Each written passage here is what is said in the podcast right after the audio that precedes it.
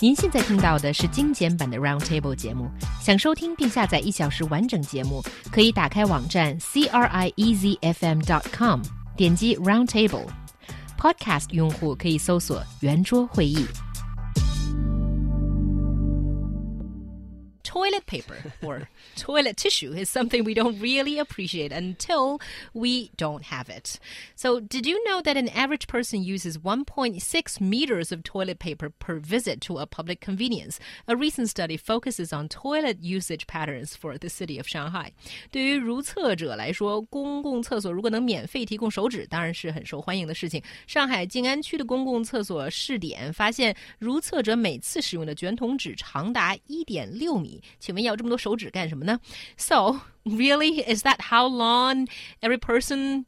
wants in every toilet use? Well, it sounds like an excessive amount of toilet paper that's used by people and well, I think partially because it is free and when you have the free toilet paper in the cubicle. I think sometimes people just use it for whatever reason, and it could be well, kind of a big burden for the government as only for that 1.6 meters of toilet paper one uses, it costs 0.084 yuan. But when you do the math of these, uh, in this uh, survey, there's more than 24,000 visitors in these 39 public toilets.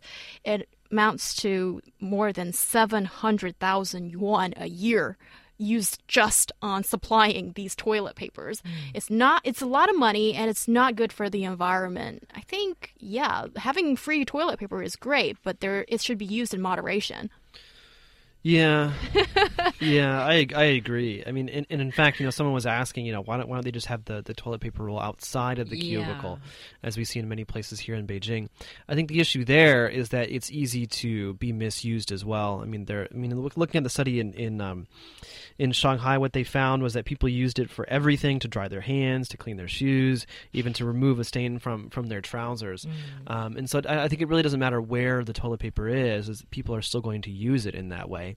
However, if it's inside the cubicle, that means that you are able to use the appropriate amount if you wish to do so mm. right my problem my problem that i have is when i use the bathroom and the toilet paper is outside the cubicle i have to take more than is probably necessary right. because because you can't just come out again and take yeah some. I don't know how much I, am going to need Ooh. and I don't want you know to be to to run out before everything is is um is clean, right? but like, how could you not know yeah, how much you need to use? Because right. because ev- every in the ballpark, every you know. every every number poop, one every or number two, different. you just know. No, every, every, well, I mean, I don't sit down for number one, right? So, exactly. Um, but no every it's there. it's it's difficult to say. I mean, sometimes you think it's going to be a messy one and it's clean. Sometimes you think it's going to be clean and it turns out to be messy.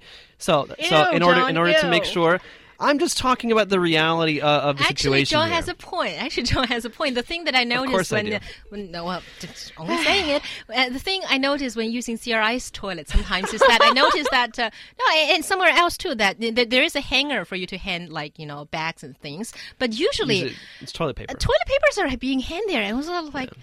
Uh, so it's probably clean because you know who would hand use toilet paper on a on a it's, hanger. It's probably but clean, but I'm not gonna use it no, because it's just you don't know. Yeah, it's just weird. So, it could it could have been hanging there for days and yeah, like accumulated also, all sorts of yeah. particles. What's the mentality things. of someone who just hang up toilet paper there? You can if you cannot use it up, you know, take it away for God's sake, you know. Oh, really? I hold an exact opposite view on this. Okay. I've always thought, oh, great, someone is very, you know, conservation minded. So that they getting... didn't use They are. Up... They are conservation minded, but Xiaohua is a bit too hygiene minded, perhaps. No, but like, will you actually use it? Yeah, I've used it. she it. just said that she's she uses it all the time. Oh, apparently. gross. Well, no, well, Sorry, it's, it's sorry, not gross for me. and- TMI. and- okay, anyway, so I think it's really important that people use the right amount and exactly, which is why you need the toilet paper inside the cubicle. Yeah, and then you get people who actually steal the rolls and, you know, to prevent Well, I mean, that think- from happening, right? Well, yeah, that's the thing. And so the question right now that Shanghai is asking, you know, is is free toilet paper or, or not free toilet paper? Mm. Perhaps a different question they should be asking is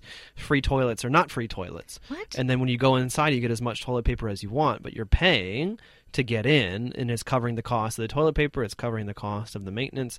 And the thing is, paid for toilets, from from what I've seen at least, they end up being a lot more, a lot cleaner and a much more hygienic than than free toilets. They do basically because there's someone managing it and Yeah, cleaning it all the exactly. time. Yeah. And last thing, so when next time when you're using toilet paper, don't forget that there are two and a half billion people on the planet who can't even have this available for them. So keep that in mind. That don't be wasteful. yeah, something good to remember. Certainly don't steal the roll.